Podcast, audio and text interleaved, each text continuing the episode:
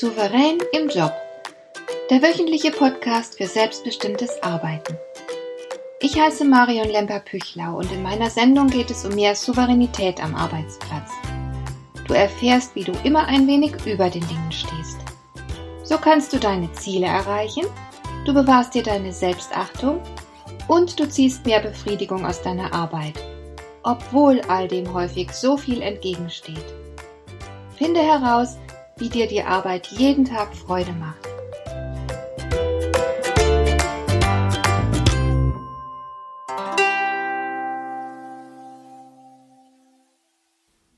Ich glaube, die Situation kennt fast jeder von uns. Freitags morgens geht es uns ziemlich gut. Wir wissen, dass jetzt das Tor zum Wochenende weit offen steht und wir machen Pläne, was wir Schönes tun wollen. Vielleicht freuen wir uns nur darauf, entspannt ausschlafen und endlich mal ganz in Ruhe frühstücken zu können. Vielleicht haben wir auch was Besonderes vor. Auf jeden Fall tut uns der Gedanke sehr gut, dass wir nun zwei Tage lang Herr über unsere Zeit sein werden. Samstags ist oft der schönste Tag der Woche, denn viele von uns können den Sonntag nicht mehr so recht genießen. Denn nun ist das Wochenende schon fast wieder vorbei und spätestens am Nachmittag denkt man wieder an den Job und an die unangenehmen Dinge, die einen gleich morgen erwarten. Studien zufolge haben über 75 Prozent der Arbeitnehmer bereits Sonntagnachmittags ein mulmiges Gefühl. So verdirbt man sich selbst noch die letzten freien Stunden des Wochenendes. Und dann ist Montag und man schleppt sich zur Arbeit. Auf Facebook sieht man regelmäßig entsprechende Posts zum Thema Montagsblues. Da heißt es zum Beispiel, Früher war alles besser. Gestern zum Beispiel, da war Sonntag. Irgendwie witzig und traurig zugleich. Lässt sich denn da gar nichts tun? Blöde Frage. Natürlich kann man etwas dagegen tun. Natürlich ist man dem Montagsblues nicht einfach ausgeliefert. Hier habe ich ein paar Tipps für dich gesammelt.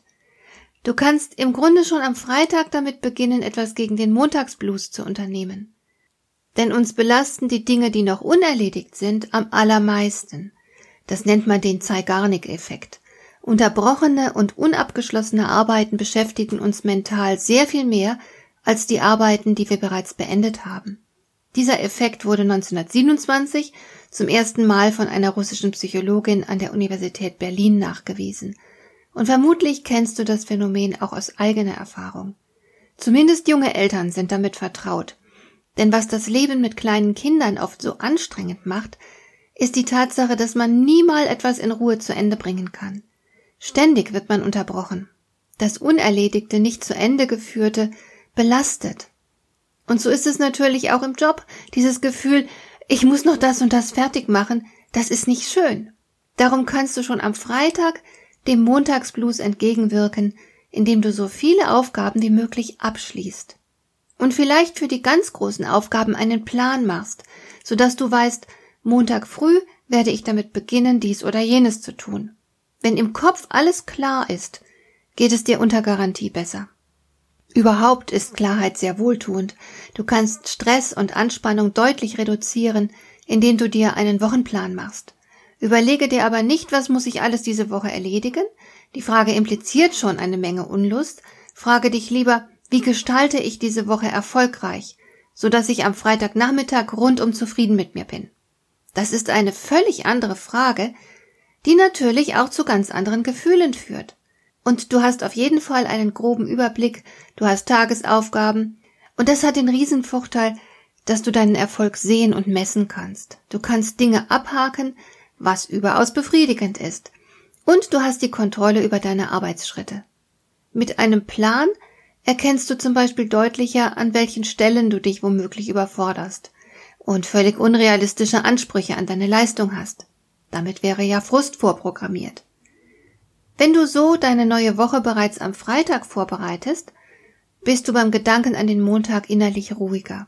Die Herausforderungen sind überschaubar, berechenbar und du hast dich auf Erfolg programmiert.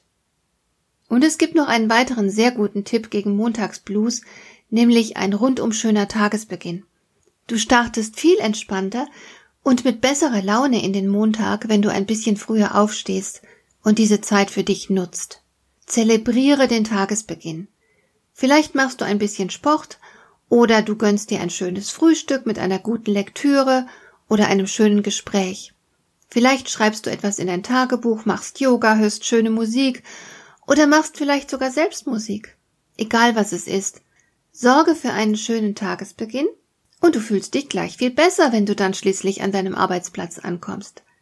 Manche Menschen schaffen es sogar, ein regelmäßiges Morgenritual zu entwickeln, das ihnen regelmäßig den Start in den Arbeitstag erleichtert und für eine positive Stimmung sorgt.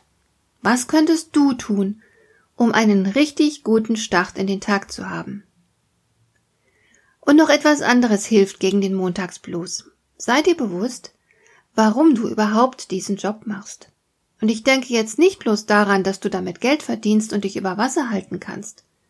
Wenn du beispielsweise eine Familie hast, dann mach dir jeden Tag klar, dass du diesen Job auch aus Liebe machst, weil du nämlich gut für die Menschen sorgen willst, die zu dir gehören. Und sei dir auch bewusst, welchen Nutzen die konkrete Arbeit liefert, die du jeden Tag tust. Wer profitiert denn von deiner Arbeit? Jeder Job bietet irgendeinen Nutzen für andere. Mach dir diesen Nutzen immer wieder klar und sei stolz auf dich. Denn du leistest einen Beitrag zum Gelingen der Welt.